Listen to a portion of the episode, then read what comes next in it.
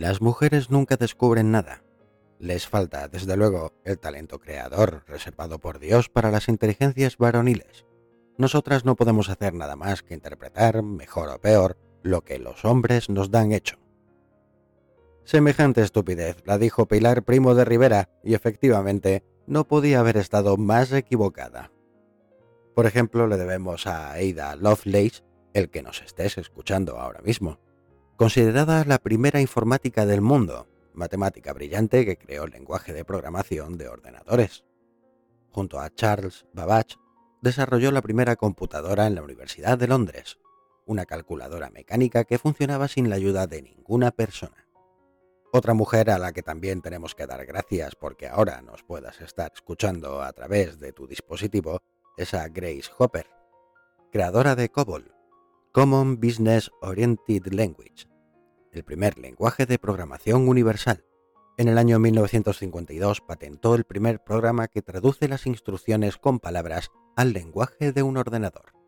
O a la doctora Shirley Ann Jackson, la primera mujer afroamericana en conseguir un doctorado en MIT, a la que gracias a sus investigaciones posibilitó la invención del fax portátil, el teléfono de marcación por tonos, las celdas solares, los cables de fibra óptica y la tecnología tras el identificador de llamadas y la llamada en espera.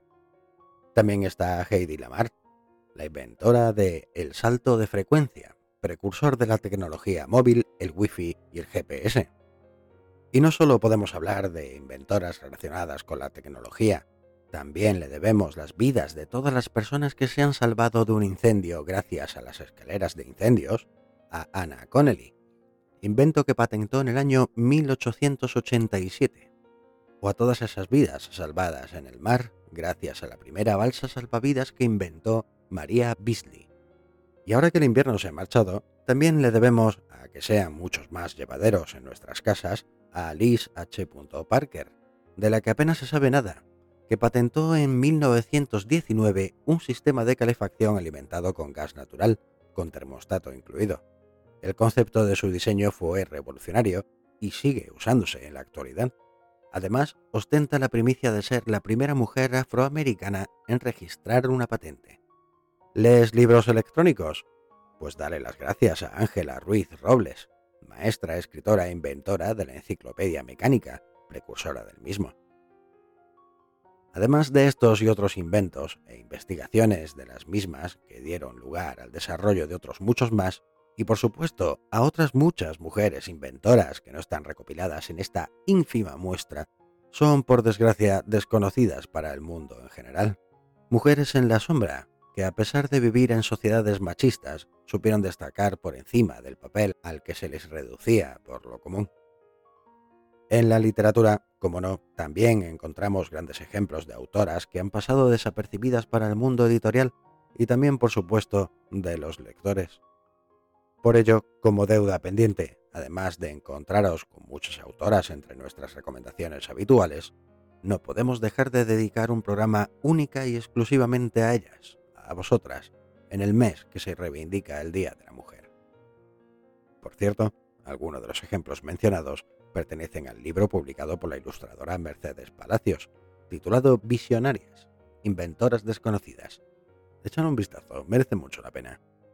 En definitiva, a pesar del ninguneo, del desprecio, del abuso, el mundo también ha sido moldeado por la mujer, aunque muchos cabezas huecas no sepan ni verlo ni reconocerlo. Así que, ¿nos acompañáis a arrojar un poco más de luz sobre las sombras de alguna de estas mujeres? Os traemos recomendaciones muy, pero que muy interesantes.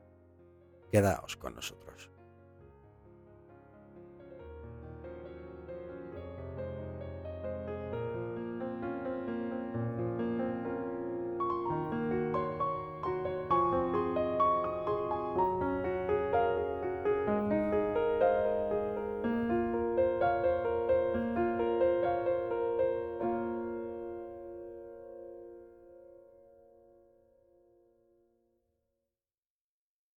Mayoría usa la noche para dormir.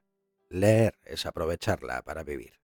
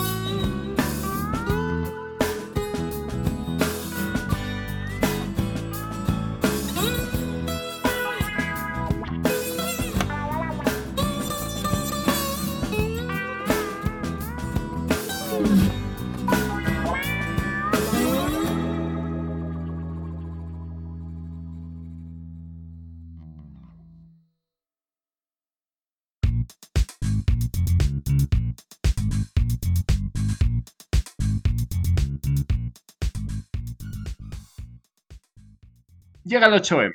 De nuevo, celebración para muchos, aburrimiento y desidia para otros. Para refrescar a aquellos que no estén tan al día, el 8 de marzo es el Día Internacional de la Mujer y hay que reivindicarlo. Sí, hay que reivindicar la lucha por la que la mujer debe estar equiparada en todos los niveles a los hombres. Desde que se empezó esta lucha, se han ido incorporando al lenguaje muchos términos que a la mayoría de nosotros nos resultan familiares y que a otros les cuesta digerir. Antes era bastante raro escuchar a alguien hablar de sororidad, de patriarcado, y también era difícil de oír palabras un tanto despectivas como feminazo. Vamos en este Me sangran los ojos a hacer un pequeño repaso a estas y otras palabras. Empecemos por feminazi, que es la que más en boga está. Es un término peyorativo que fue popularizado en 1992 por un locutor y comentarista político estadounidense, Rush Limbaugh, y según afirma, se refiere a las feministas radicales que apoyan el aborto. No hay que ser muy avispado, bueno, habría que serlo para algunos, pero bueno, eso es otro tema, para darse cuenta de que es el acrónimo de los términos feminista y nazi. ¡Oh, sorpresa! lo puso de moda y posteriormente se ha usado como insulto a las feministas. A las y los feministas, perdón. En España ha caído en gracia entre algunos periodistas un tanto reaccionarios, no vamos a decir nombres de periódicos, ya que los machitos contrarios a la revolución feminista lo han metido en su diccionario y lo usan como arma arrojadiza, sin ningún tipo de criterio, muchas veces. Durante los años previos al éxito discutían. Ella volaba por el pasillo.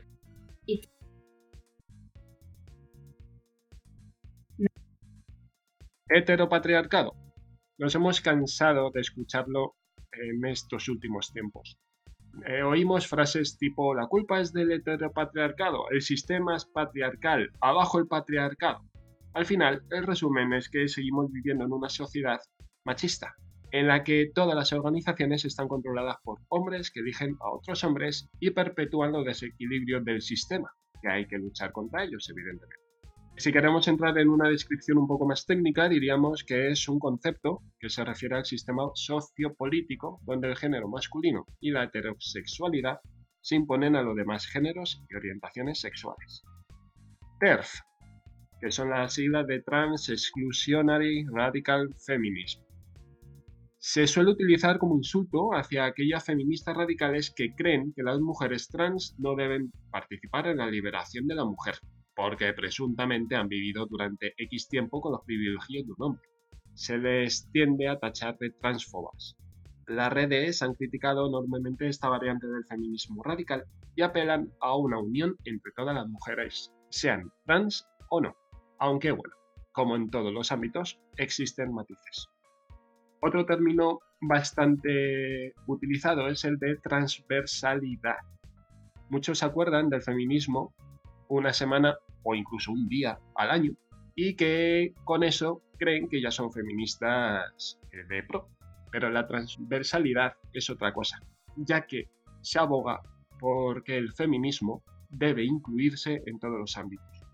Este feminismo debe ser introducido en políticas de igualdad y feministas en todos los aspectos de la sociedad, en la educación, en la toma de decisiones, todas las políticas deben tener en cuenta otras diferencias claras, como las de clase o raza, que afectan también de forma más fuerte a las mujeres. Términos un poco más que afectan a los hombres, pero bueno. Mansplaining es una costumbre, a veces bastante modesta, de los hombres que consiste en explicar todo a las mujeres con un tono de condescendencia, como si ellos, nosotros, supieran, supiéramos más y mejor que las mujeres acerca de todo. El término famoso de quita tú, que de esto no sabes. Es una muestra más de que el machismo está metido en la sociedad, ya que en muchos casos es un acto casi espontáneo que hace que un señor o señor crea que tiene más conocimiento que una mujer. Es evidentemente un neologismo anglófono basado en la composición de las palabras men, hombre y explain, explicar, dato filólogo. Micromachismo. Eh, la propia palabra deja claro que se trata de un machismo en pequeñito. Son conductas que a priori no corresponden a una actitud machista realizada a propósito, sino que muestra cómo la sociedad patriarcal ha perpetuado la desigualdad y la posición de poder de un hombre sobre una mujer. Y para ir terminando, palabras que pueden hacer gracia, como puede ser la de machirulo, que nadie sabe de dónde salió ese término. La RAE ni lo recoge, aunque la Fundeu sí que deja claro que el significado que suele darse en el ámbito feminista es el de hombre machista, que en ocasiones asociado a quien hace gala de esa condición. Es bastante coloquial y tiene un claro matiz despectivo. Y por último, mainspringing. Tres palabras, abrirse de piernas, pero no como pensamos, o arretes una posición adoptada normalmente por los hombres de forma natural, especialmente en lugares como el metro. Aunque sea un término relativamente nuevo que hayamos oído últimamente, la fotógrafa feminista Marianne Webbs documentó esta práctica en los años 70 y atribuye este comportamiento a un micromachismo, ya que los hombres muestran con esa postura otro privilegio de género, el de disponer de más espacio en detrimento de las mujeres. Hasta aquí unas cuantas, hay muchas más. Seguiremos ampliando nuestro vocabulario feminista.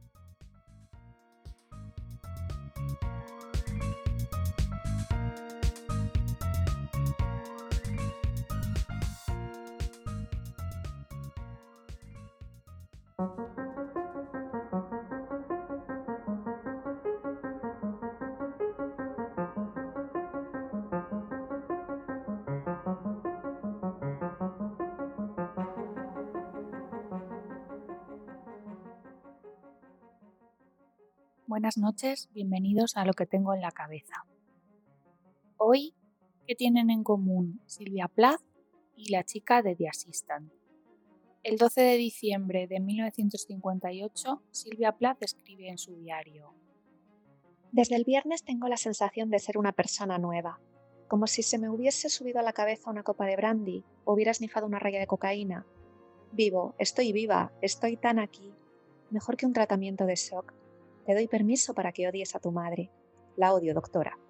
Digo, y me siento de maravilla, en ese matriarcado dulzón, empalagoso, que es vivir sancionando tu odio a tu madre.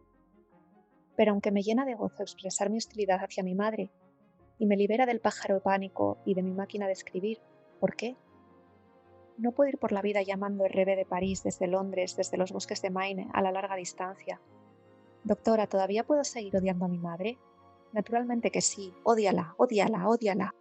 Gracias, doctora. La odio con todas mis fuerzas. Prometí hablaros de mujeres, poesía y psicoanálisis y aquí estoy, dispuesta a soltar una bomba de sentido común feminista, más lo primero que lo segundo, sobre vosotros, Silvia Plath y su psicoanalista, la famosa terapeuta Ruth Beuscher, famosa por Silvia Plath, quien se refiere a ella en sus diarios como RB, fue también la terapeuta durante un tiempo de Anne Sexton, que por cierto también se suicidó. En cuanto a la influencia del psicoanálisis sobre Silvia Plath, yo no soy ninguna experta, pero no hay más que leer sus diarios para darse cuenta de la manera tan total en que interiorizó los conceptos.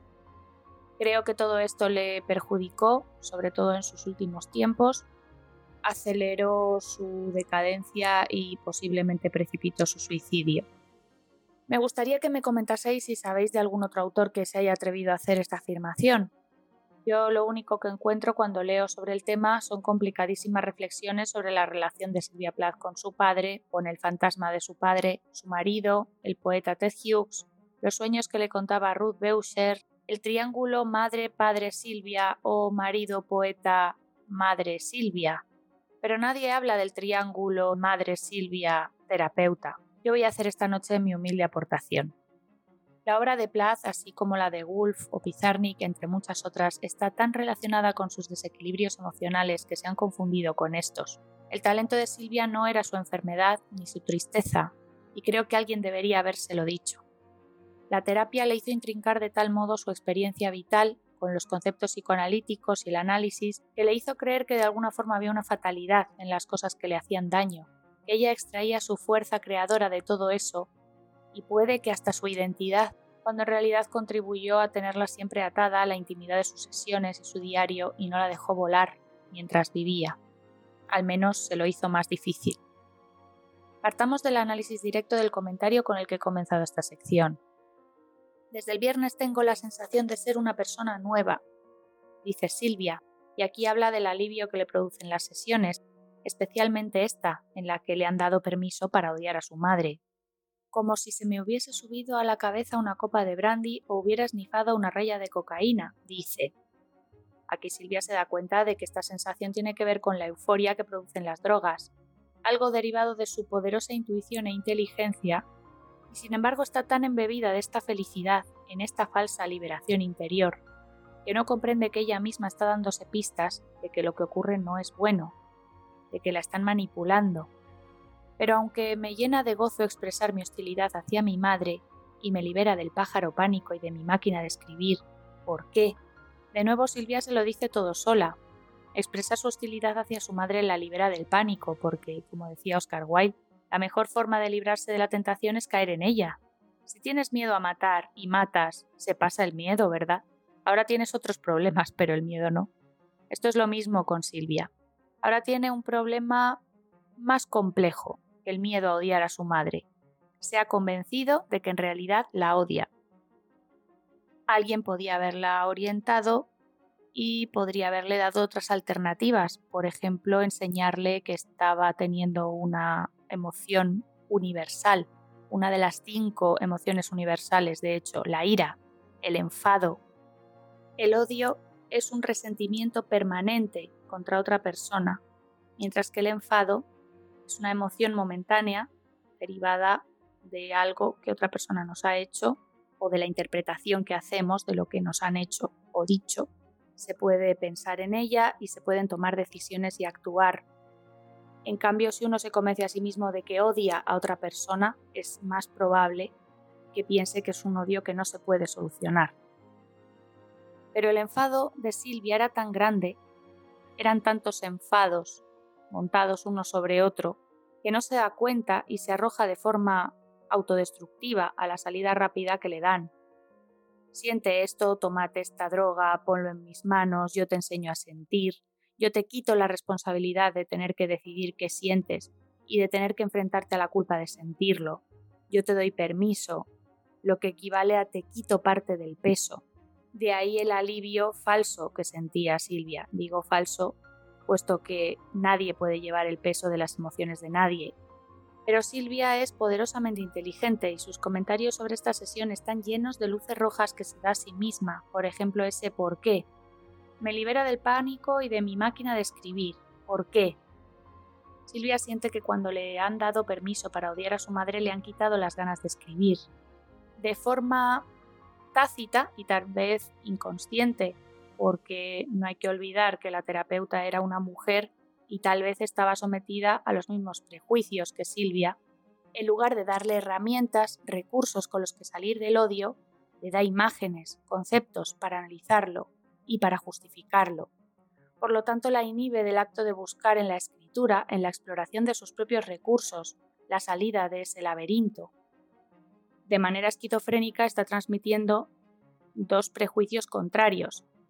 El de que se debe dejar que cualquier emoción reprimida se libere y al mismo tiempo se está usando el prejuicio de que de alguna forma una mujer es dependiente de sus emociones y por lo tanto de esa misma emoción que se está liberando. Es lo mismo que dar primero un poder y luego decirte que no tienes la capacidad de controlarlo o de dirigirlo para tu propio beneficio, para tu propio bienestar. De ahí esta última y maravillosa intuición de Silvia, la de que a partir de ahora tendrá que llamar por teléfono a RB desde cualquier parte del mundo para decirle que le devuelva el permiso de odiar a su madre, es decir, en el fondo sabe que esta sesión, lejos de ser un alivio duradero, le hace dependiente y la ata a ella de por vida.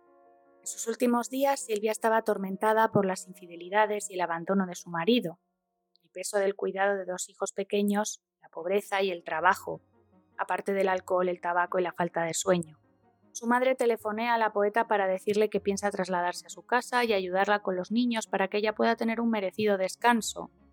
Este impulso normal de supervivencia, de pragmatismo, de sentido común, estaba anulado en Silvia.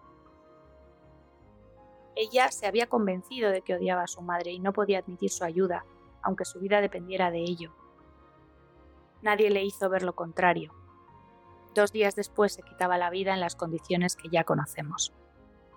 Por seguir un poco más allá tan solo el hilo de feminismo psicoanálisis, la polémica feminista Camille Paglia, entre otras, reconoce el viejo estereotipo de la mujer apegada a sus emociones y el hombre enfocado en la acción, que está de forma implícita en la teoría psicoanalítica.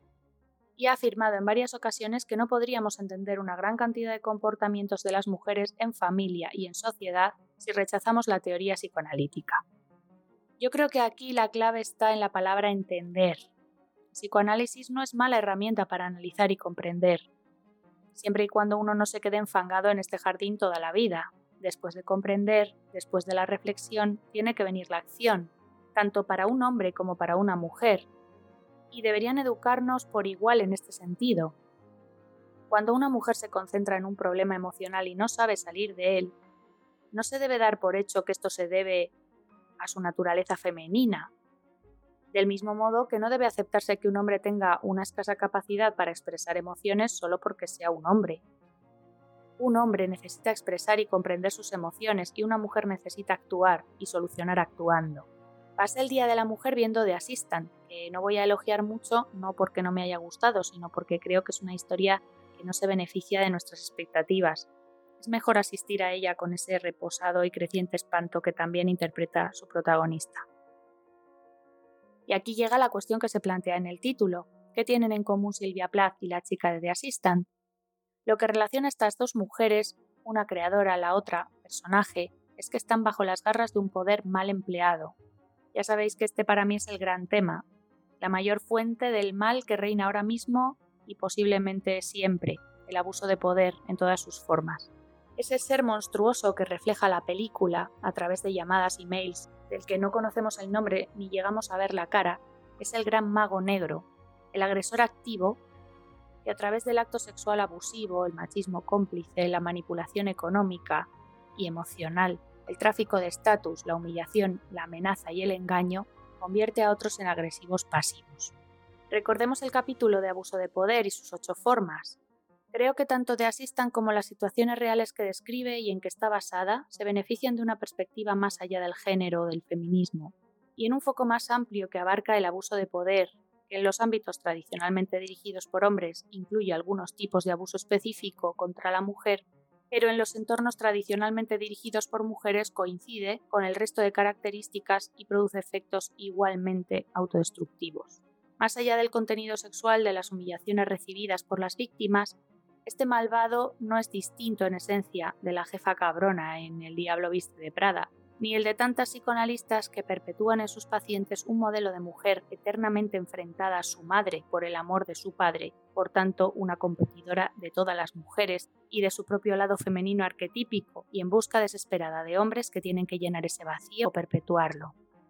Para este programa he utilizado el libro Lo que Silvia Plath tuvo con papá, de Manuel Palazón Blasco y la semblanza literaria y biográfica de Laura Freisas, Mujeres con Luz Propia, Silvia Plath y Ted Hughes.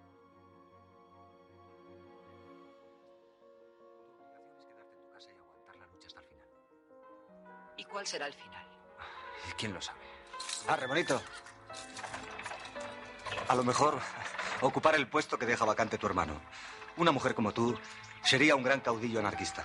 No dices más que tonterías. Sí, sí, tonterías. Y además las haces. Porque todo eso que acabas de aconsejarme, supongo que en broma, es lo que vienes haciendo desde que llegaste al pueblo. Solo que a ti te visita una mujer todas las noches. Y yo duermo sola. Y ya estoy harta, ¿sabes? Además tengo miedo. Como pueda poner la tienda, la pongo. Arre. Aunque a ti no te guste. Arre. Y si no quieres ayudarme, allá tú. Me importa un pito dejar de ser una mujer interesante.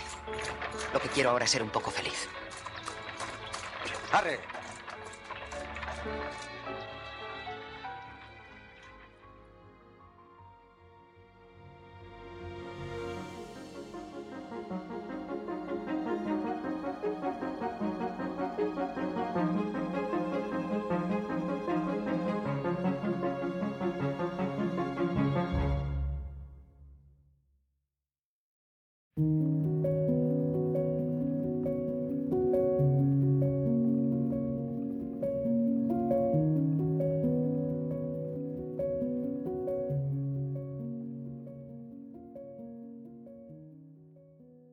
Bienvenidos a este programa especial de mujeres. ¿Qué tal estamos esta noche? Empezamos por las mujeres hoy, que es lo que toca. Bienvenida, Rebeca. Buenas noches, encantada de estar aquí, como siempre. Hola, ¿qué tal, Marina? Hola, chicas y chicos. Eh, feliz Día de la Mujer. Trabajadora, no trabajadora, fantástica y excepcional. Fantástica siempre. Eso es. ¿Qué tal, Jonathan? Buenas noches, aquí estamos. Y Dani, el jefe para el final. noches. ¿Eh? Que el jefe para el final, lo digo. Hombre, en este caso, yo hoy no soy jefe, hoy no me toca. El protagonismo es vuestro de sobra. Bueno, pues, pues voy a empezar con una protagonista, que es lo que toca. ¿no? Hoy os traigo un libro que se llama La Eterna Huida, de Rebeca Corral, una, una maestra de Palencia. Y esta historia, bueno, la historia que ha inspirado esta novela es real, es muy desconocida y su protagonista pues es una mujer en la sombra, como que es lo que toca para el programa de hoy. Bueno, para situarnos, La Eterna Huida transcurre en el año 1893 en la ciudad de Múnich. Y su protagonista es una desconocida miembro, se dice así, ¿verdad? Esto ya lo hemos discutido en programas anteriores, una desconocida miembro de la Casa Real Bávara y también de rebote de la familia imperial austriaca. O sea, con estos datos ya estaréis atando cabos y os sonará aquella emperatriz de película caramelada. Sí, sí, y su esposo, Francisco José. Que por cierto, mmm, mmm, leyendo este libro se ve que poco o nada tiene que ver esa película con la realidad. Mm, sí, Pero bueno, sí, suele pasar. se sabe mucho en todo caso de, de sus vidas, de su hijo Rodolfo, del drama de Marjelin, de la hija de este, la archiduquesa roja, o acerca de las desgraciadas vidas de las hermanas de la emperatriz o de otros personajes de toda esta, de la familia de esta extravagante soberana, ¿no? Pero resulta que entre, las, entre todas las biografías que hay, entre todas las novelas y relatos que se han hecho, que ilustran su vida, la vida de la emperatriz sí, Elizabeth, resulta que no se habla apenas de su nieta mayor, que también se llamaba Elizabeth, apenas se la menciona y esto es sorprendente, no ya por la relevancia que tuvo en la vida de su abuela, que también, sino porque el acontecimiento que se cuenta en este libro, La Eterna Huida, fue un escándalo con una repercusión tremenda en su momento. Y fue un escándalo súper grande que corrió de boca en boca por todas las cortes europeas, que fue mencionado en los periódicos de la época, y que sacudió a la Casa Real Bávara, aunque ahora ya digo que con el paso del tiempo ha quedado en un plano súper insignificante. Pero este dato despertó la curiosidad de la autora, de Rebeca, para meterse en esta trama y indagar a ver qué había pasado aquí. Entonces profundizó dentro de los pocos datos públicos existentes y de ahí fueron surgiendo estas páginas muy documentadas, llenas de datos históricos, pero también de un trabajo literario que intenta hilar las lagunas que quedan en esta historia. Decía que Elizabeth es la nieta del príncipe regente de Baviera por parte de padre y también del emperador Francisco José de Austria por parte de madre. Es una chica de 19 años, una princesa, introvertida, de aspiraciones modestas y que se encuentra en constante lucha interior su posición, sus privilegios, no solo no la satisfacen, sino que incluso la hacen sentir un poco incómoda, fuera de lugar. Y, bueno, se plantea cuestiones muy interesantes. Y un día, pues su vida se ve alterada por un encuentro imprevisto que le obligará a tomar una decisión, que le provocará muchos quebraderos de cabeza a su familia. No sé si desvelar o no. Bueno, no voy a desvelar qué decisión fue. El hecho es que eh, La Eterna Huida es una novela que nos cuenta la historia de, esta princesa, pero que también nos hace plantearnos continuamente la relación con el origen de la felicidad que tantas veces tratamos de alcanzar mirando hacia afuera de nosotros mismos, pero que siempre suele ser al revés, que podríamos mirar más a nuestro interior para encontrarla. Como contrapunto a la historia de Elizabeth está la hermana de la protagonista, que es Augusta, que es todo lo contrario. Ella es extrovertida, pragmática, es capaz de hacer frente a cualquier adversidad y le da una perspectiva diferente al lector en ese debate eterno que hay en este libro acerca de la felicidad. Entonces, La Eterna Huida es una novela para públicos muy, muy diferentes, porque uno puede quedarse con la lectura de lo que es la historia en sí, lo que cuenta, pero también puede analizarla desde varios puntos de vista, desde un punto de vista más filosófico. Sobre la perspectiva histórica, la novela pasea por la vida de personajes reales como el rey Luis de Baviera, Luis II, ese rey loco del que tanto se ha especulado, o la emperatriz Sisi. Se cuentan algunos de sus acontecimientos, relaciones, personalidades y todo está plasmado de forma muy fidedigna. Hay también otros personajes no ficticios directamente, sino que, sino que podrían ser reales, o sea, un soldado de la corte, un tal. Evidentemente no han trascendido esas personalidades y son ficticias, pero dentro de lo que era de verdad una persona que estuviera metida en ese papel en la época. Entonces, todos los adeptos a esta temática van a observar ese baile entre la realidad y la ficción, entre contrastar lo real y lo imaginario, que muchas veces está enlazado. Y eso, y aparte de la parte histórica, pues también hay un punto de vista moral y existencial que plantea reflexiones en las que luego el lector puede recrearse y profundizar. Así que eso es un libro muy complejo en su contenido, pero también en su forma, porque en muchos momentos se sale de lo que es una novela propiamente dicha para adentrarse en una especie de crónica en la que se tiene la sensación de estar leyendo un diario, una carta, un periódico de la época, con un lenguaje que se pretende llevar al lector al, al mundo de los personajes de la novela. Porque como estábamos hablando antes de empezar el programa, mm, cada sitio, cada lugar del mundo, cada época tiene su idiosincrasia y esta está muy bien ambientada. Así que es mi recomendación de esta noche La Eterna Huida de Rebeca Corral, una novela sobre la historia de la hija mayor de la emperatriz Sisi. ¿Mm? Oh, interesante, ¿no? Muy bueno. Sí. Además que tenemos esa mala costumbre que por desgracia en la ficción siempre se ha suavizado muchas malas cosas y se ha romantizado y se ha metido mucha mierda a la hora de llevar a la ficción personajes históricos reales. Mm. Sobre todo si son reyes. Sí. Yo era eso justo lo que iba a decir, que, que cuando Chris lo estaba, lo estaba comentando, estaba pensando que, que cuando, sobre todo cuando eres más pequeño, en mi caso cuando eres más pequeña, que quién, nos, quién no se imagina alguna vez ser princesa Mm. y, y decir, joder, qué buena vida iba a tener, bueno o no. Mm. Porque cuando te vas haciendo mayor lo vas viendo que esas expectativas son muy difíciles de, de cumplir y que es una vida llena de disciplina y de normas y de, y de libertad cero patatín. Eh, bueno, tras la recomendación de Chris, de... porque si sí era de principios de 20, del 20, ¿no? Si no recuerdo mal, o de finales del 19. Yo creo que de principios del 20. Sí, ¿no? Creo que sí. No, no, De finales del 19. ¿Sí? Sí, sí. finales del 19, sí, nos habíamos Vale, ido. Jonathan, tú y yo. Sí, sí, había, había hay un lapso de tiempo.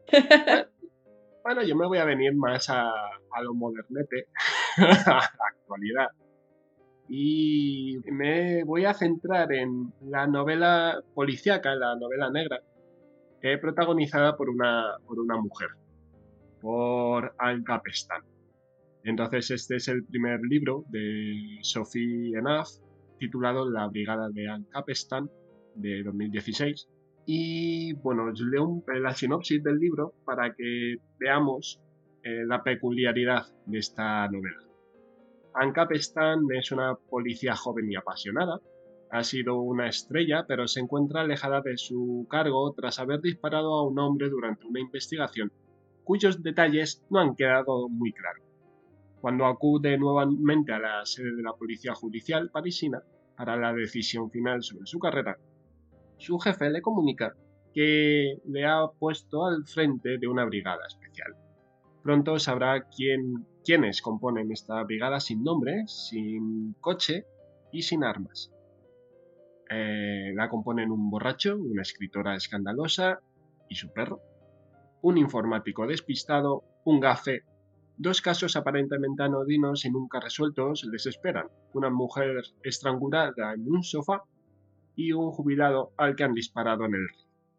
Con estos datos, pues bueno, podemos pensar que es otra novela policíaca más y, y punto y pelota. Pero la autora le da bastantes giros importantes eh, y poniendo el foco sobre todo en dos, en dos personajes. No solamente la protagonista, sino la escritora escandalosa, que es la que a mí por lo menos me tiene un tanto enamorado. por las locuras que, hace. Eh, como he dicho antes, la brigada de Ancap está en la primera novela de una serie que tiene como protagonista a los componentes locos de esta unidad policial, eh, que son personajes bastante divertidos y diversos, que son los elementos indeseables de la policía judicial parisina. Toda la acción va a desarrollarse en la ciudad metropolitana de París y, eh, y con la protagonista, con Anne Capestan, que es una comisaria venida a menos, de 37 años, que ha estado suspendida varios meses de empleo y sueldo y que, bueno, de la noche a la mañana ha sido citada por su jefe y su mentor para comunicarle su próximo destino. Eh, bueno, volverá al servicio activo y lo hará al mando de una brigada anexa de nueva creación. Anne, que no es tonta, sospecha que hay bastantes gatos encerrados, no solamente uno, en esta oferta de, nueva incorporación al trabajo, porque no es nada lógico que le asignan un cargo de tal responsabilidad cuando fue apartada del cuerpo eh, por, un, por un motivo que, bueno, que no queda del todo claro hasta el final de, la novela. Sus peores temores se hacen eh, ciertos cuando le anuncian que su unidad agrupará a todos aquellos agentes que se han convertido en un estorbo para el cuerpo, pero que evidentemente no pueden echar. Es lo malo de los funcionarios públicos. Lo que, lo que viene siendo la escoria, la morralla de la policía judicial. Eh, la mayoría de estos indeseables llevan varios años apartados de la circulación y lo más probable es que ninguno llegue, llegara a incorporarse en la brigada. Todos, todos no se incorporan, pero se incorpora un, crisol bastante divertido a la brigada. Lo más triste de todo es que su unidad de incompetentes será cargo de investigar casos sin resolver del pasado o que están a punto de prescribir. Es decir, es una eh, brigada perdida, que no tiene ningún caso importante para poder resolver y que los jefes ya saben que por unas cosas o por otras va a desaparecer. Anne no se va a dejar, eh, no, va, a poner todos sus esfuerzos para que eh, esta brigada salga adelante y que todos los obstáculos que le vayan poniendo los jefes, eh, vayan, su brigada los vaya superando juega en su contra que el equipo policial está bastante estigmatizado y que tiene una sede bastante cochambrosa. Eh, aún así, nuestra protagonista va a poner todo su empeño y experiencia en investigar dos casos elegidos al azar dentro de todos los, eh, los casos desechados por todas las brigadas importantes. Eh, que son el de un marino asesinado hace hacía 20 años y el de una anciana estrangulada en su propia casa, en el 2005, eh, víctima de lo que parecía ser un robo domiciliario. Eh, sin entrar en muchos detalles, eh, estos dos casos elegidos al azar van a tener un nexo en común, que la autora juega bastante bien a lo largo de la novela. La novela se estructura en un total de 45 capítulos de corta extensión, más un epílogo, lo cual le confiere dinamismo a la lectura y te va a obligar a no dejar de leer. A lo largo de estos capítulos, su autora irá combinando la trama principal con otras dos subtramas, una de ellas ambientada unos años antes, que logra mantener el suspense y la tensión en torno a los acontecimientos. Porque los lectores desconocemos, aunque es verdad que podemos ir hilando fácilmente la relación que hay entre ellas poco a poco se nos va a ir revelando la estrecha conexión existente gracias a un narrador omnisciente con acceso a los diferentes escenarios y a los diversos puntos de vista de todos y cada uno de los personajes. Llegados a este punto, aparte de la de Capestan, que es bastante, bastante tozuda en lo que, lo que hace y bastante perseverante, yo me quiero centrar en la secundaria, en Eva Rosier, que es bastante estrafalaria. Ya he dicho que, bueno, era policía, pero pidió una, excedencia para ponerse a escribir. Y bueno, eh, se cree que está dentro de sus propias novelas. Ella actúa muy estrambóticamente, como si fuera, eh, como si todo el mundo la conociera, aunque es verdad que su fama de escritora está, eh, está yendo a menos. Y como digo, es como si estuviera dentro de sus propias novelas de eh, policíacas. Además, es curioso que siempre vaya acompañada de su perro Pilu y todas las secuencias, todos los momentos graciosos están en torno a Eva y a su perro. En cuanto a la autora, Sophie Naf es una figura emblemática de la revista Cosmopolitan en Francia, donde tiene una columna de humor llamada La Cosmoliste. No sé, mi francés está bastante oxidado, así que desarrolló parte de su carrera como humorista en el café teatro L'Accessoire de Lyon antes de abrir junto a una amiga un bar para juego de mesa. Tras esto, decidió dedicarse al periodismo y bueno, eh, la primera novela que la publicó Alfaguara, la Brigada de Ancapestán, que ha sido galardonada con varios premios. El Polar en Series 2005 y el Arsène Lupin de literatura policíaca y también con el premio de los lectores de Livre de Poche y traducida a varios idiomas. Tiene una segunda parte, que es Aviso de Muerte, que sigue protagonizada por pues yo, en, este caso, un año más traemos un clásico de Leyendo hasta el amanecer, como es el 8 de marzo. Eh, quiero dedicárselo a todas aquellas personas que hacen posible la igualdad y que han allanado este camino que está lleno de piedras. También quiero denunciar públicamente el vandalismo que hemos sufrido en Alcalá en un precioso mural eh, hecho por artistas locales y por grupos de niñas y niños dedicado a figuras esenciales del feminismo y, de la visibilidad de las mujeres, como son Clara Campoamor. María Zambrano e Isidra de Guzmán.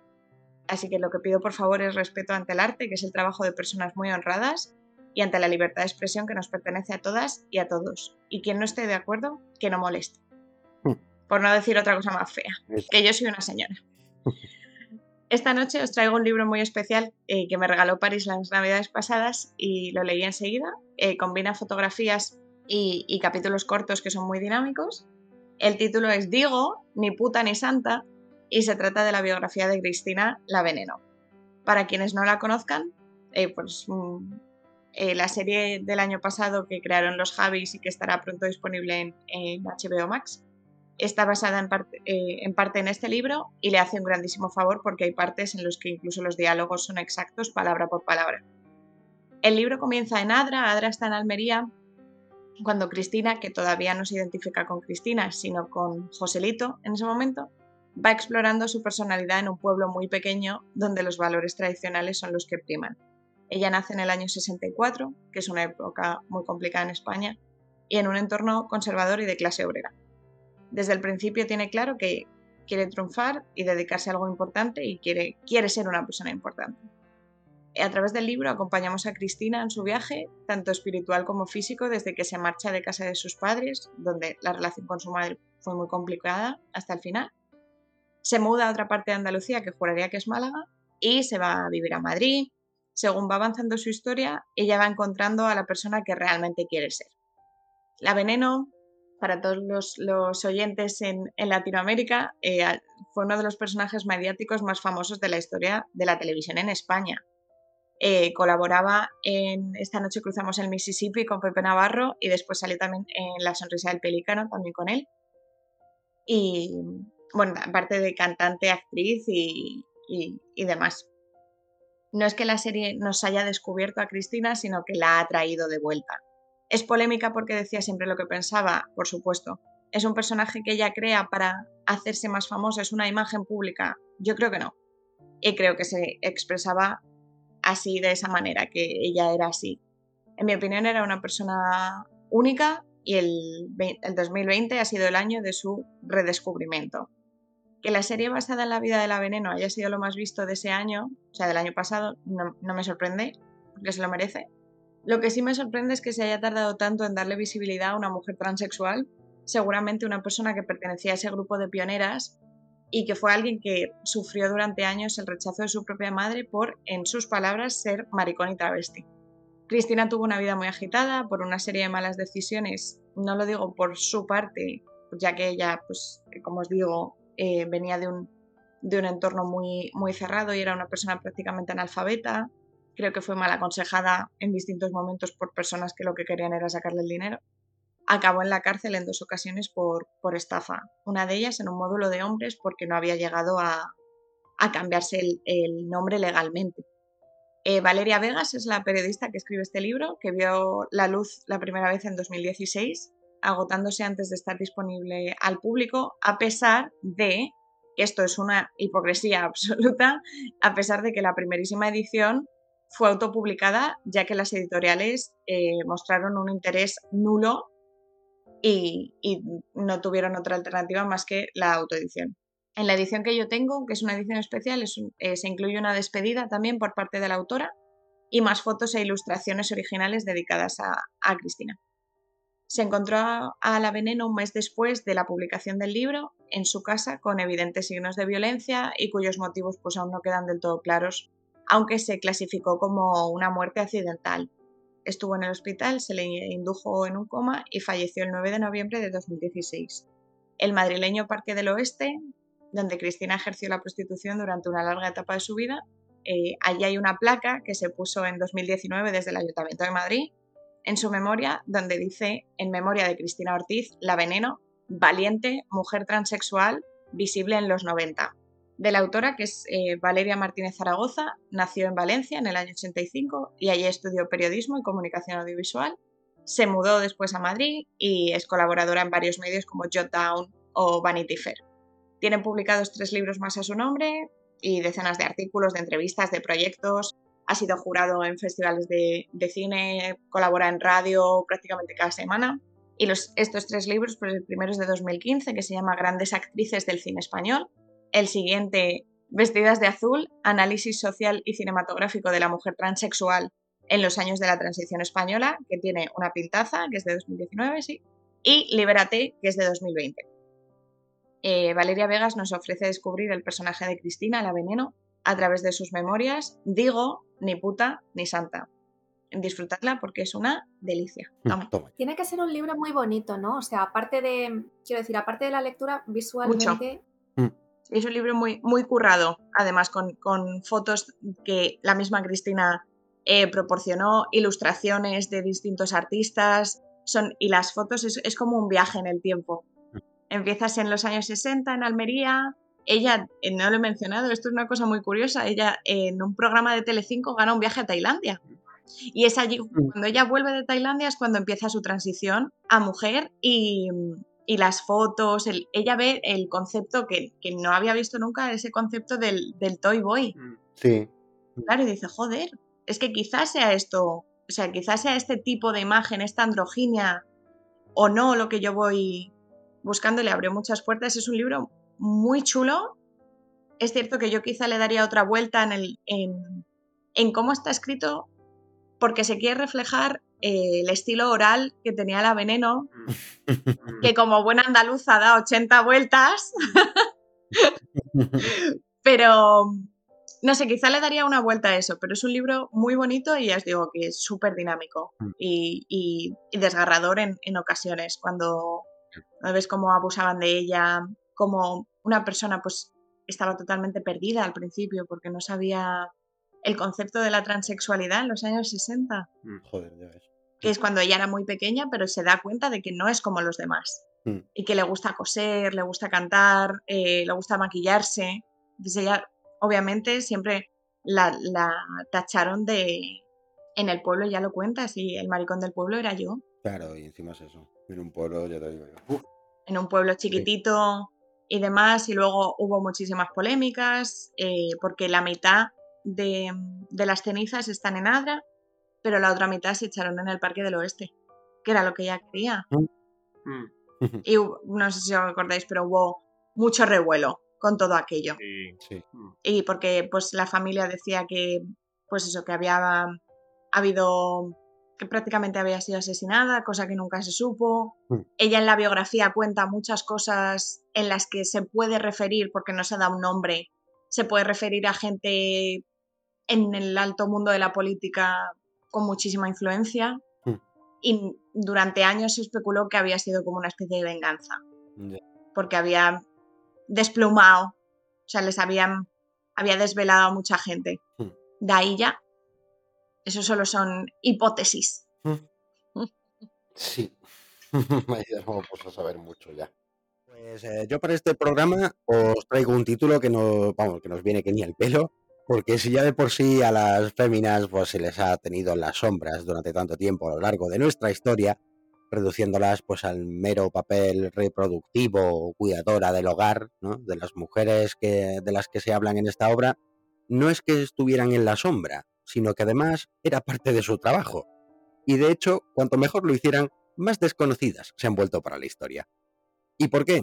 ¿Quiénes son estas mujeres? Pues bien, ellas son las protagonistas del volumen Mujeres espías, intrigas y sabotaje tras las líneas enemigas, de Laura Manzanera. Toma ya.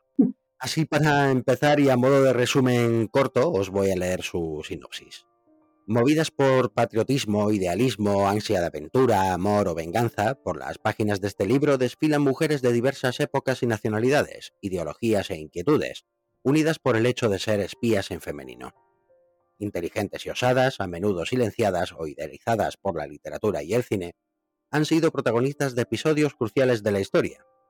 Virginia de Castiglione yació en el lecho de Napoleón III por la independencia de Italia. Belle Boyd atravesó el fuego cruzado para entregar un mensaje al general Jackson. Josephine Baker viajó por toda Europa con mensajes ocultos en las partituras de su espectáculo.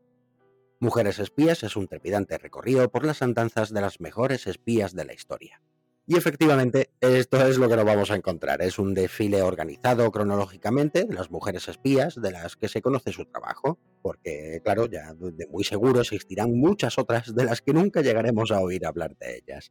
Y es que gracias a estas mujeres pues eh, se salvaron muchas vidas, se detuvo el avance de los nazis en Europa y muchos hechos históricos más a nivel mundial que de no haber estado presentes no conoceríamos el mundo tal y como hoy como es hoy en día, ¿no?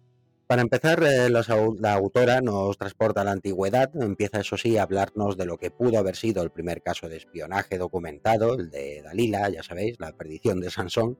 Un primer caso algo pobre para mi gusto, porque aquí tenemos que dar por hecho de que los hechos que se cuentan en la Biblia son reales o históricos. Pero bueno, al fin y al cabo es un pequeño artificio para contarnos eh, pues que el espionaje nos viene ya desde muy tiempo atrás, posiblemente desde que el ser humano es ser humano y de que la mujer también estaba implicada en el mismo desde el principio. Nos cuenta cómo los fenicios tenían templos burdeles en los que las etairas tenían la doble función de entretener a los hombres y sacarles información, o más tarde cómo se crearon los prostibulum publicum, en el que sucedía más o menos lo mismo que los templos burdeles de los fenicios, solo que en este caso las informantes contaban pues lo que son sacaban de los incautos a las propias autoridades. Así nos va desgranando a lo largo de la historia, pues eh, mujeres que, sí existieron en la realidad, ¿no? Que servían como correos cruzando líneas enemigas, con una habilidad para la actuación que les sirvieron para salvarse por los pelos en más de una, u otras que, por ejemplo, durante la Guerra de Secesión Americana, pues utilizaban un sistema de mensajes elaborado a partir de la ropa que tendían al aire libre. Para así, pues los soldados del ejército enemigo pues no fuera más que simples mujeres, ¿no? Haciendo sus labores diarias, cuando en realidad estaban informando de si el enemigo estaba cerca, a qué distancia, cuántos eran, o si debían de, pues, atacar o, retirarse. Mensajes clave que daban indicaciones precisas de cómo actuar cuando se llegaba a un nuevo frente. Esto lo hacían, pues oye, dos sábanas significaban determinado asunto, sábanas y otras prendas de tal forma, colgadas otra, y así. Por supuesto, aunque el espionaje siempre ha existido, no es hasta el siglo XX cuando se empiezan a formar organizaciones que se dedican a esta labor en exclusiva, y con ello, eh, aunque ya había alguna que otra excepción en el pasado, es aquí donde las mujeres pasan a la acción, sobre todo en la Primera Guerra Mundial, pasando a ser activos que realizan las mismas labores que los espías hombres. De hecho, eh, tanto es el éxito de estas que algunos hombres se travestían de mujer para llevar a cabo algún tipo en concreto de espionaje debido al éxito que éstas tenían. También, eso sí, eh, se nos va a desmitificar algunos de los casos más conocidos de espionaje, y más en concreto el, de Matahari. Eh, la autora nos cuenta que en realidad espió poco y mal, le faltaba inteligencia, sagacidad y discreción propia de los espías, pero que pasó a la posteridad como la espía más célebre. De hecho, como he dicho antes, y que también nos recalca la autora de este libro, eh, es eh, pues que el tener fama en el mundo del espionaje es totalmente contraproducente. Eh, Mata Hari, más que una espía, fue una mujer que fue muy buena construyendo un mito de sí misma y que realmente lo que buscaba pues era poder sacar dinero por aquí y por allá. En cuestiones de espionaje nadie le contaba realmente mucho, más que nada porque todos sabían que era dada a vender dicha información. Pero sin embargo tenemos también una coetánea de esta, que es Luis de Betignés, políglota, una cualidad muy apreciada dentro del mundo del espionaje, en el que la autora nos va a desgranar su historia, ¿no? Bastante más profesional el de Matahari con respecto al espionaje. En la Segunda Guerra Mundial nos encontramos con algunos nombres cruciales para la resolución de la misma en todos los bandos, desde Claire Sheridan, sobrina de Winston Churchill, que trabajaba para los rusos como espía, Matilde Carré, conocida como la gata, la espía número uno del conflicto, que pasaba a ser eh, de de heroína de la resistencia a delatora de todos sus compañeros cuando fue apresada y amenazada por los nazis. Al final fue descubierta y estuvo 12 años en prisión por traición, y al final cuando fue liberada, al salir se cambió el nombre, escribió su biografía y nunca más se volvió a saber de ella. También tenemos a Stephanie von Hohenlohe, una princesa judía que espió para Hitler. Los americanos llegaron a considerarla la mujer más peligrosa de Europa y la clave de su éxito fue hacer creer a todos que poseía un gran poder. Dejo ahí, que lo leáis, es bastante interesante esta historia.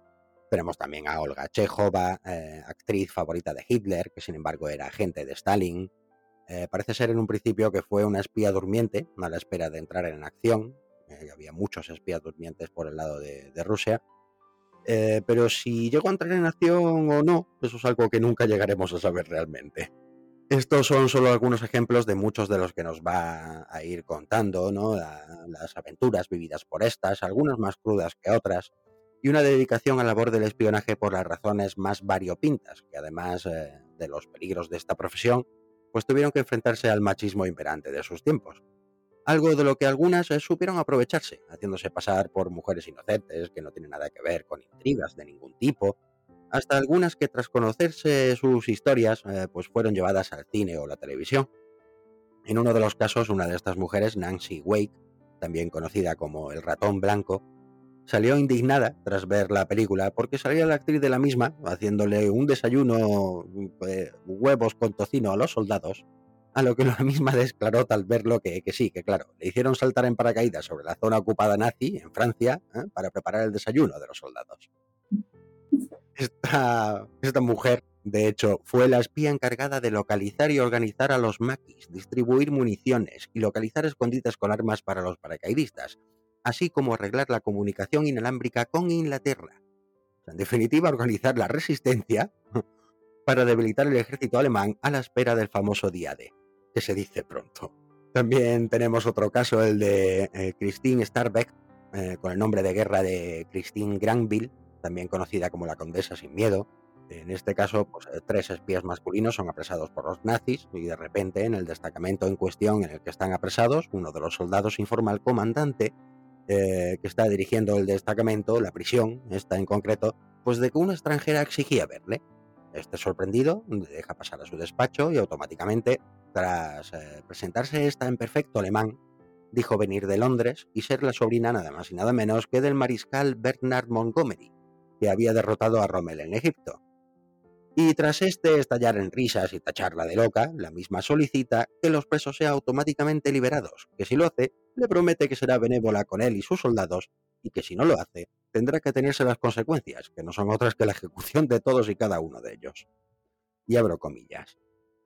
Si los tres mencionados prisioneros o yo sufrimos el menor daño, todos los alemanes de esta prisión, con usted al frente, serán irremisiblemente ahorcados tan pronto sea ocupado este país. El nazi en cuestión le pregunta que quién demonios es, a lo que le responde escuetamente, soy una espía inglesa. Al final, tras 12 horas reunidos, el comandante asustado libera a los tres agentes y la deja ir a ella. Su sangre fría y, los conocimientos de nada más y nada menos que 10 idiomas eh, la convirtieron en una de las piezas más valiosas de los servicios especiales. En definitiva, estos son unos poquitos ejemplos de todos los muchos que hay y merecen la pena leerlos, y desconocidas ¿no? en este mundo, y sobre todo en el del espionaje. Y, y lo dicho, en definitiva, pues eh, lo largo de la historia siempre se han ninguneado a estas espías. eh, también mucha culpa de ello la ha tenido la ficción, las novelas, el cine, que resumía su papel al de siempre, al de la femme fatal, mujer traicionera, falsa, una especie de bruja, ¿no? que tiene unos poderes sexuales imposibles de evitar y que distaban mucho de la realidad. Muchas de ellas eran mujeres idealistas, todas valientes y muy inteligentes, cuyos trabajos ayudaron a moldear sin duda la historia, y que en esta obra la autora se encarga de registrar para que sus nombres no se pierdan en la memoria, o al menos de las que sí sabemos quiénes fueron. Y es que, como bien nos cuenta la autora de este libro, históricamente las mujeres han estado definidas como dependientes de padres, maridos, estados, vamos, de una figura masculina, pero siempre, siempre los hechos reales, la historia, demuestra que ha habido muchos momentos en los que éstas han tenido que librarse de ese paternalismo y claro, el espionaje pues tampoco se libra de ello. Así que este compendio de historias es doblemente meritorio, unas mujeres que como tantas otras tienen su merecido hueco en la historia. Así que aquí están y no las podéis dejar escapar. De la autora, de Laura Manzanera, pues eh, nació en Barcelona en 1966, estudió Ciencias de la Información en la Universidad Autónoma de Barcelona. Eh, desde hace 25 años trabaja como periodista, está especializada en la divulgación de temas históricos y ha colaborado en varias publicaciones, entre las cuales cabe destacar Clio, Rutas del Mundo, Cuerpo Mente, Muy Historia y National Geographic. Contiene varias publicaciones muy interesantes, todas eh, rondan sobre, sobre el mundo de la mujer y que merece mucho la pena echarles un vistazo. Así que no lo podéis perder. Aquí lo tenéis. Repito título. Mujeres espías, intrigas y sabotaje tras las líneas enemigas y la autora Laura Manzanera. Qué interesante. Sí. Me ha recordado, bueno, aparte de, de que- de que es una historia súper interesante, Mm, la de las mujeres espías y las mujeres detrás de las filas, enemigas y demás, sí. em, dos cosas antes de que se me olvide. Hay una serie en Netflix muy chula que se llama The Bletchley Circle, el círculo de Bletchley, que son las mujeres que ayudaban a decodificar los mensajes ocultos Sí. En Reino Oh, Unido, también, muy muy chula, y ellas. Lo que aprovechaban era cuando los maridos iban a trabajar, Mm, ellas se iban y para cuando los maridos volvían, ellas ya estaban en casa. Entonces era un, aquí no pasa nada. Claro, aquí no pasaba nada. No, nosotras, nosotros no hemos hecho nada. Y hay un- una historia muy muy interesante de una actriz que se llamaba Hedy Lamar, Sí. muy famosa en los años 50, sí. que aparte que también fue inventora, que fue una de las precursoras de, de, de- de los radares, El radar, sí. del radar, de los radares para barcos, porque eso luego se- fue tecnología que se usó en la guerra y demás. Mm. Y, Sí. y ella fue un poco un, un personaje muy clave en toda esa historia porque ella estaba casada con un, con un alto comandante Sí. de... Bueno, no estaba involucrado directamente en el ejército, pero estaban metidos en todos los fregados. Sí. Y en- hay un libro muy interesante que se llama La única mujer, es de Marie Benedict, Ujú. Y te cuenta toda la historia de ella, cómo luego estuvieron involucrados en esas charlas, cómo ella cenaba con Mussolini Mm, en una casa que tenían en Austria, no sé dónde, y cómo ella luego tuvo un papel muy clave, eh, ya os digo, en el desarrollo de, de lo de los radares y cómo intentó evitar Mm. que ella, que era austriaca, pues que invadiesen eh, Austria. Es que hay casos impresionantes. Desde también había una de estas mujeres en concreto que dividió Francia, o una zona en concreto de Francia, en una cuadrícula.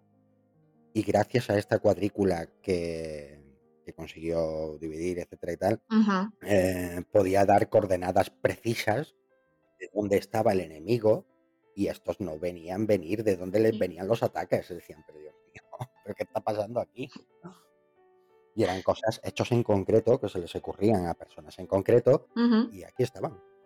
Sí, Y sin embargo están bastante olvidadas, ¿no? Por, por la historia, claro. cuando son cruciales para la misma. Está muy bien porque lo que decías de que son es un caso especial porque estar en la sombra es lo que tienen que hacer, hace que sea un caso en el que los prejuicios machistas iban en su favor, ¿no?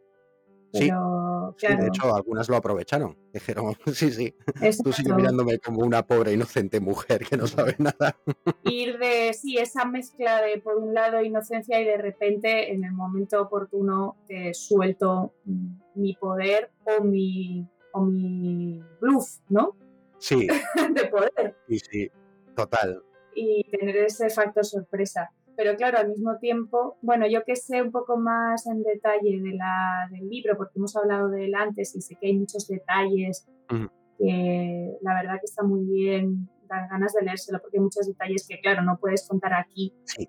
Y son mujeres que luego muchas veces se veían atrapadas en ese juego porque se quedaban completamente desconectadas de la, de la sociedad, en su vida privada, ¿no? Se quedaban ahí. Sí, efectivamente. Enredadas. Mm.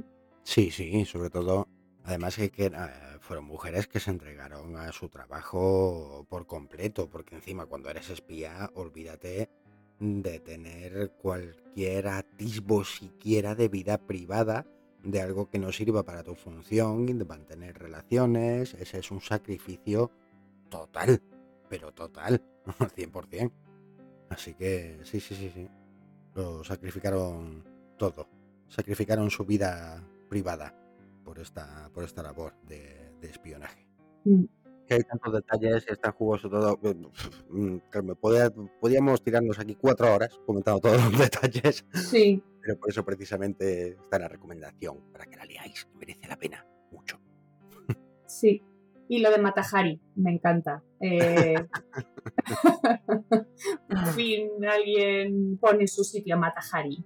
sí, sí, sí, sí, sí demasiado deslizada, la tenía todo el mundo. Pero no, despía bien poco tenía una mujer. Pues bueno, eh, yo voy a hablar de otra mujer en la sombra, en este caso escrita por otra mujer que para nada está en la sombra. De hecho, la autora, ahora os voy a contar por qué, me da mucha envidia. Voy a hablaros de ritos funerarios de Hannah Kent. Ritos funerarios es una novela publicada en 2013 en Australia y en 2014 en España por Alba Contemporánea. Fue la primera novela de su autora, Anna Kent, nacida en Adelaida, Australia, en 1965. Basada en la historia real de la última mujer decapitada en Islandia, acusada del brutal asesinato de dos hombres, Ritos funerarios es una novela de suspense y de pasiones íntimas con el trasfondo del paisaje helado de la Islandia del siglo XIX. Agnes, mientras espera la hora de su ejecución, es confinada en la granja de un matrimonio y de sus dos hijas. Horrorizada, la familia ni siquiera quiere hablar con ella. Tan solo el joven ayudante de un pastor intenta comprenderla y salvar su alma. A medida que sus conversaciones progresan y el invierno deja su huella, el dilema se afianza. ¿Fue Agnes culpable o no de los terribles hechos de que la acusan? En una nota final de la autora, Hannah Kent comenta aunque esta novela es una obra de ficción, está basada en hechos reales. Agnes Magnusdottir, eh, que es como hija de Magnus. Esto es un apellido muy común en Islandia, fue la última persona ejecutada en Islandia condenada por participar en los asesinatos de Nathan Ketilson y Petur Johnson en la noche del 13 al 14 de marzo de 1828 en Iluvastadir, no sé si lo estoy diciendo bien, Iluvastadir, esto de Iluvastadir me suena totalmente a Tolkien. Pero total. ¿Verdad? sí. En la península de Batsnes, en el norte de Islandia. Mi interpretación de los asesinatos y ejecuciones de Iluvastadir se basa en muchos años de investigaciones durante los cuales he tenido acceso a archivos ministeriales, registros parroquiales, censos, historias y publicaciones locales y he hablado con muchos islandeses se han escrito varios libros y artículos notables sobre los asesinatos y sobre la vida y la muerte de Natal Ketilson. Es, eh, la verdad es que el personaje masculino, el asesinado, que conocemos su vida y su relación con, con Agnes durante la novela, también es un gran personaje, es una especie de médico todavía como con un, con un halo de, de, de mago, de alquimista, eh, muy medieval para el siglo XIX, pero está muy bien contado. Aunque maravillosamente útiles, dice Hannah algunas de estas publicaciones se contradicen entre sí y varias comparten una visión de Agnes como bruja inhumana, instigadora de asesinatos. He escrito esta novela para ofrecer un retrato más ambiguo de esta mujer. En esto me recuerda esto que comentabas, Dani, de, el tema de, la mujer como una bruja, mm. que cuando quiere ejercer su poder, mm, cuando aparece el tema sexual y erótico, no hay quien la pare, ¿no? Y puede hacer lo que quiera con un hombre. Y bueno, pues eh, por, las circunstancias de este crimen, que ya eh, podréis ahondar en ellas en la novela, os recomiendo mucho, eh, bueno, pues se pone Agnes en una situación en la que parece que no hay una explicación posible para su brutalidad y sin embargo la autora consigue darnos muchas capas eh, de la mujer integrada en esos prejuicios y en esa sociedad. Y bueno, esta fue una novela de éxito desde el principio, a poco de publicarse. El Sunday Times la comparó en su reseña con Alias Grace de Margaret Atwood, que cuenta la historia de una emigrante irlandesa muy joven que pierde a su madre durante el viaje a Estados Unidos en busca de trabajo y acaba asesinando a su señora después de seducir supuestamente e implicar en el crimen a otro criado que era su amante. Según la fiscalía, algo que Grace siempre negó. Es verdad que se aprecia mucho esta, yo que conozco alias Grace de Margaret Atwood, es verdad que se, se aprecia esta relación, tanto en el crimen en sí como la forma en que se va, en que se va cociendo, entrelazado en los prejuicios sociales y machistas de la época. A mí que no me termina de convencer el estilo de Atwood como narradora, en cambio esta historia me enamoró, eh, alias Grace, con su oscuro encanto.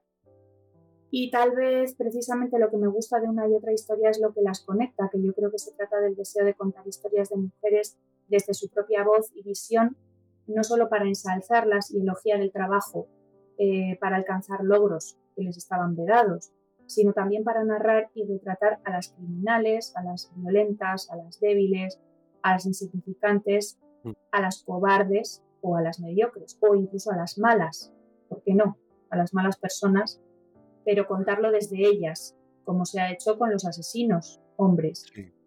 Lo que más destaca de la novela, aparte de una calidad literaria difícil de encontrar en un bestseller policial, es la documentación sobre el hecho en sí y sobre la cultura islandesa. El libro se inicia con un comentario sobre la pronunciación eh, islandesa, los nombres propios y un mapa detallado de la zona en que ocurre la acción. Y se inicia con una frase célebre de la saga Laxdaila que tiene mucho que ver con el argumento. Me porté peor con quien más quería. Y esto está conectado con una cosa que me da mucha envidia de esta autora y de sus comienzos en la literatura.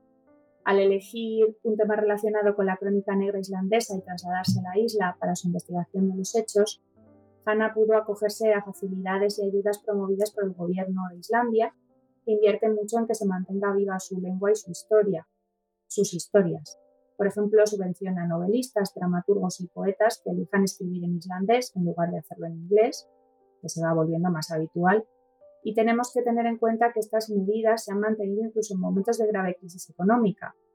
Hannah obtuvo dos premios literarios con esta novela, uno de ellos antes de haberla publicado, el Writing Australia Unpublished Manuscript Award. Mm. Toma ya.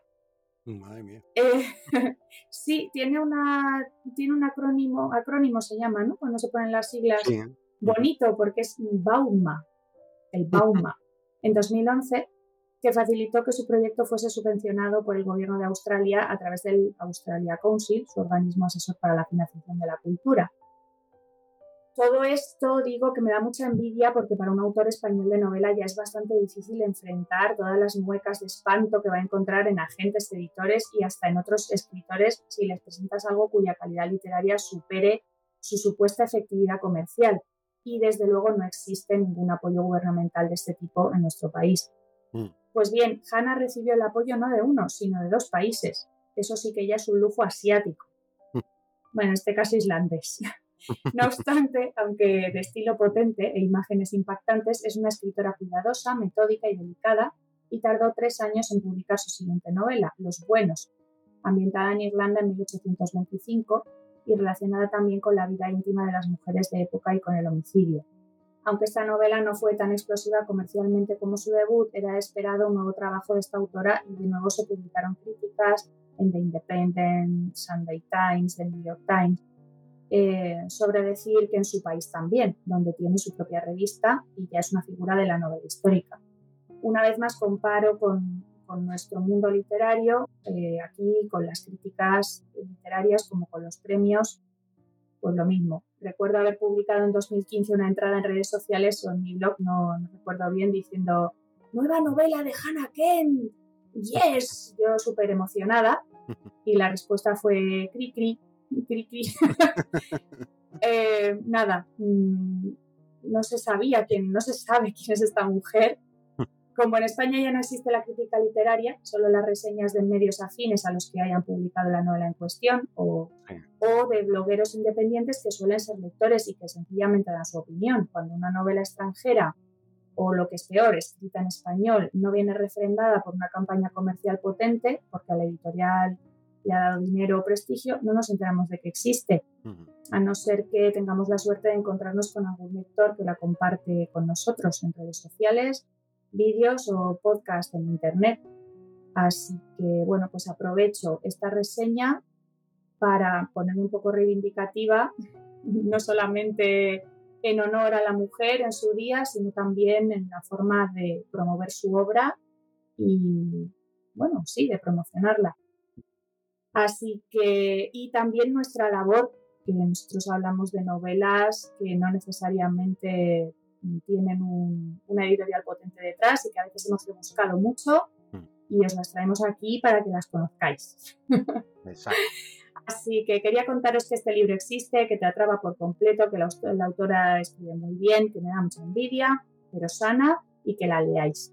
Ritos funerarios de Hannah mm, interesante, interesante. Y aparte está bien, está bien. Me ha gustado la reivindicación final nuestra, porque sí, sí que es verdad que, que hay tantos libros que pasan desapercibidos que es una pena de todo lo que se nos pierde por ahí por culpa de ciertos trabajos editoriales. Pero bueno. Claro, al final pues pasa con esta autora como con Margaret Atwood, porque han hecho la serie del cuento de la criada en Netflix. Sí, sí, exacto. Que si no, pues eso. Y o Alice Munro, por ejemplo, que es una maravilla, es el mejor, para mí gusto, es el mejor premio Nobel que, de literatura que han dado en los últimos años y como no hay serie, ni peli, pues ni, claro, ni bestseller, lo justo, pues no. Sí, pocos, me ven pocos. No, y yo misma me, me, meto en esto, o sea... Sí, sí, sí, sí, yo me incluyo también. He tardado en conocerla y de repente es como, Dios mío, como me he estado perdiendo a esta mujer. sí, qué pena. Mm. Pues eh, ya sabéis, queridos oyentes, si tenéis alguna joya por ahí que aún no hayamos conocido, que no hayamos hablado de ella, pues ya estáis tardando en dejarnos. Sacadla, sacadla, no seáis volumen. Exactamente, no, la queréis para vosotros. Un vuestro tesoro para vosotros. ah, y también me gustaría decir un pequeño detalle como, como hombre, y es que la chorrada esta que aún hoy en día se sigue creyendo en algún lado de que una mujer cuando saca sus encantos sexuales es totalmente irresistible, la culpa es de ella porque el hombre no se puede resistir ante tales encantos, es mentira. no os lo creáis, por Dios. Te agradezco mucho que hagas ese comentario. por favor, no os lo creáis. Si el hombre quiere hacer algo, lo va a hacer. Y si no quiere, tampoco lo va a hacer. Exacto. Sí, sí, eso de este comentario de, pues es que los hombres ya sabes cómo son. Sí. no, así, así será el que te has encontrado, que es otra cosa. que implica además que, que, implica lo mismo, las mujeres ya sabes cómo son y ya sabes cómo son los hombres, entonces es verde y en botella. Mm. Exacto. Y así la casa sin barrer.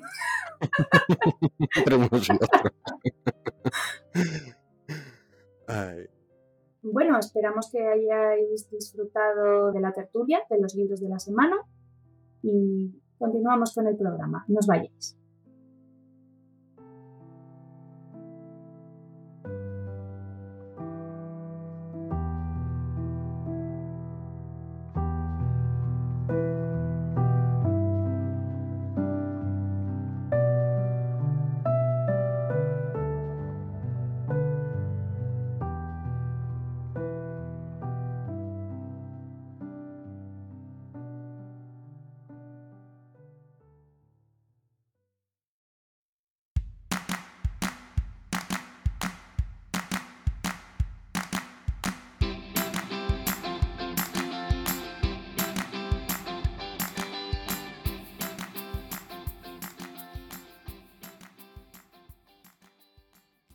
¿Sabías que Harper Lee se llamaba en realidad Nell Harper Lee?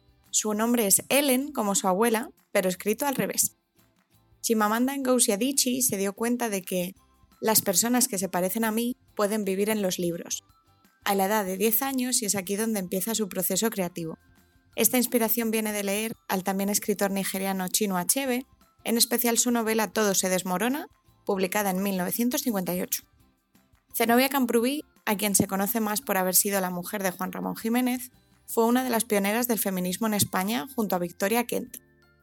Por otro lado, a esta autora, profesora, traductora y poeta le publicaron su primer cuento en una revista de Nueva York a la edad de 14 años. La primera novela de la británica Sadie Smith se publicó en el año 2000, convirtiéndose en un éxito, pero sus derechos se subastaron en 1997 cuando ni siquiera estaba terminada. La autora terminó de escribirla durante su último año de universidad en Cambridge. Elizabeth Barrett Browning estuvo postrada en cama durante años por diversas afecciones. Esta poeta luchó activamente para acabar con la esclavitud y con la explotación infantil, y también contra lo que no le permitía volar por sí misma, su padre, quien no quería que Elizabeth se casara y le abandonase. Ella se enamoró profundamente de Robert Browning, con quien abandonó Inglaterra y se estableció en Italia. Falleció en Roma en 1861. Sandra Cisneros, una de las principales representantes de la literatura chicana, fundó en 1995 la Fundación Macondo, con el objetivo de crear un ambiente seguro para aspirantes artistas, periodistas, poetas. Uno de los principales ejes de este grupo es fomentar un cambio social positivo a través de las artes.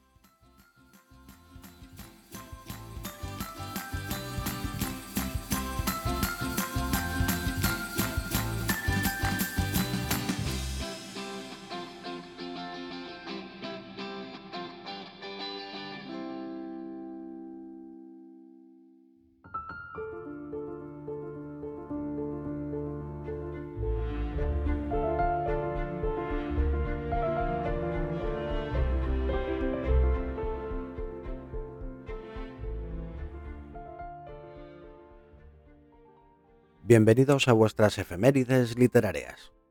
Para hoy os relataremos hechos importantes acontecidos en la literatura en marzo, en anteriores años y en femenino, en las que no podemos dejar de conmemorar, como no, los nacimientos de las siguientes autoras. El día 1 de enero de 1955 nace Clara Sánchez, escritora española, ganadora del Premio Nadal 2010 con la novela Lo que esconde tu nombre. El día 6 de 1806 nace Elizabeth Barrett Browning, poetisa inglesa, una de las más respetadas de la era victoriana. Su mejor obra, Las ventanas de la casa Guidi, está inspirada por la lucha toscana por la libertad. El día 8 del año 1926 nace Josefina Aldecoa, maestra y escritora española de la posguerra. Una de sus obras más conocidas es Historia de una maestra. El día 9 de marzo del año 1892 nace Victoria Mary Sackville West, escritora británica. Dead Guardians y All Passion Spent son sus novelas más conocidas. El día 22 del año 1814 nace Gertrudis Gómez de Avellaneda, poetisa cubana de origen español. El día 26 de 1942 nace Erika Young, escritora estadounidense símbolo de la liberación sexual femenina en los años 70. Consiguió la fama internacional con su novela Miedo a volar. El día 28 del año 1515 nace Santa Teresa de Jesús, religiosa y escritora mística española, doctora de la Iglesia Católica. Sus obras más importantes se titulan Camino de Perfección, Conceptos del Amor de Dios y Castillo Interior o Las Moradas. También, por supuesto, no podemos dejar de nombrar el aniversario de las defunciones. El día 3 de marzo del año 1996 fallece Marguerite Duras, sinónimo de Marguerite Donadou, escritora francesa autora de novelas como El amante, por la que obtuvo el premio Goncourt en 1984. El día 5 del año 1966 muere Ana Aymatova, poetisa rusa. Su emotivo ciclo de poemas Requiem, en recuerdo de las víctimas de Stalin, entre las que se encontraba su hijo Lev, está considerado una obra maestra y un monumento poético al sufrimiento del pueblo soviético bajo la dictadura stalinista. El día 6 del año 1888 fallece Louise May Alcott, novelista estadounidense, autora de la inolvidable novela Mujercitas. El día 12 del año 1916 muere Marie von Ebner Eschenbach, escritora austriaca de humor sutil e ironía fina. Su obra está impregnada de optimismo y fe en la bondad humana. Su primera y más conocida obra es María Estuardo en Escocia. El día 16 de 1940 fallece Selma Otilia Lovisa Lagerlof, primera mujer en obtener un premio Nobel de Literatura, el de 1909, autora de la inolvidable aventura El maravilloso viaje de Niels Holgersson. El día 28 de marzo del año 1941 muere Virginia Woolf, una novelista, ensayista, escritora de cartas, editora, feminista y escritora de cuentos británica, considerada como una de las más destacadas figuras del modernismo literario del siglo XX. Y por último, el día 31 de 1855 fallece Charlotte Bronte, escritora británica, la mayor de las tres hermanas Bronte y autora de la popular novela Jane Eyre.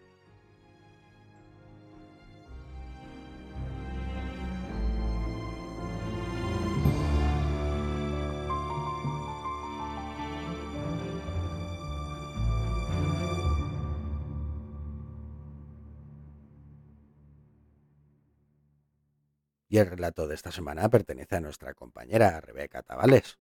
Su título hasta el moño. Que lo disfrutéis.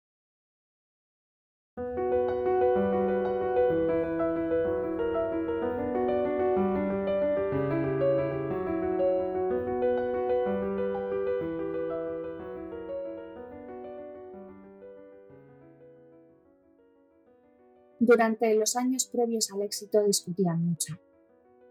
Ya te has soltado el pelo. Ella volaba por el pasillo. ¿Y qué? Te has soltado el pelo y te estás maquillando. Y te has puesto un tanga.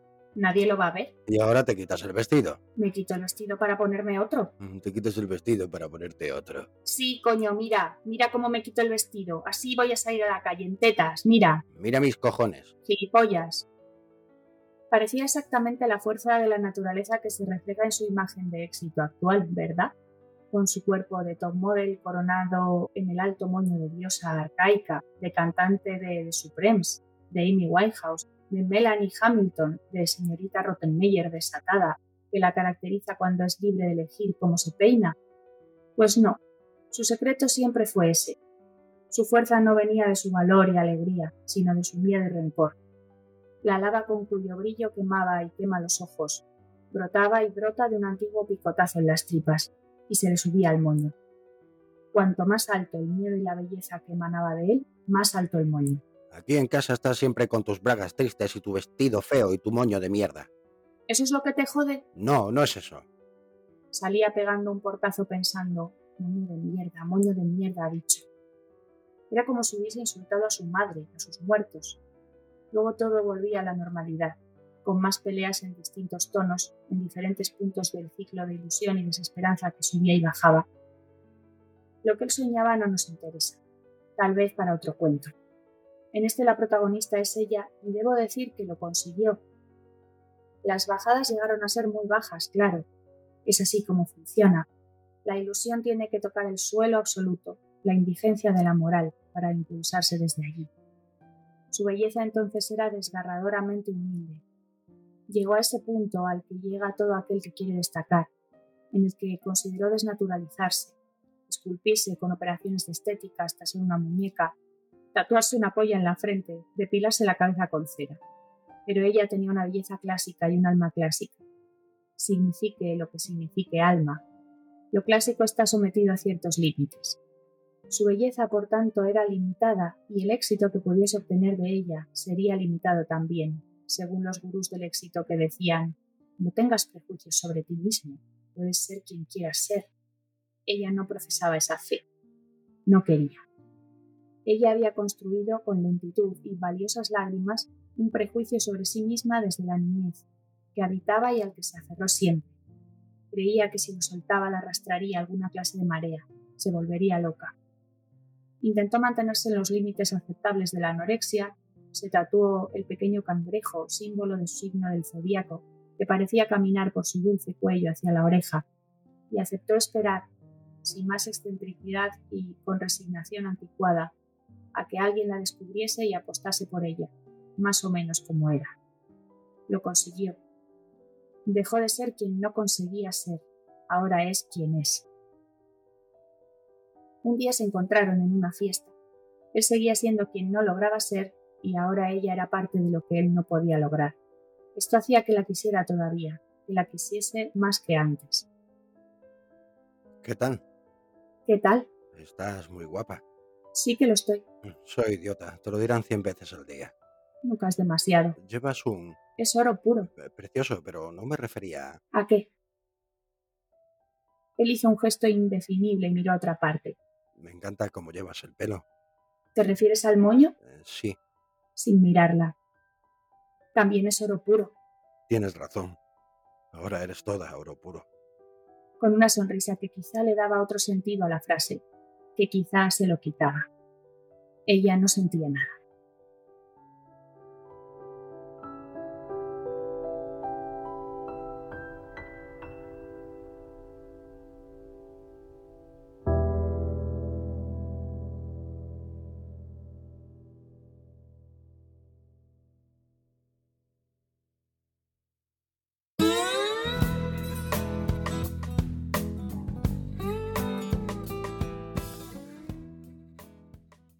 Hasta aquí llega el programa de hoy.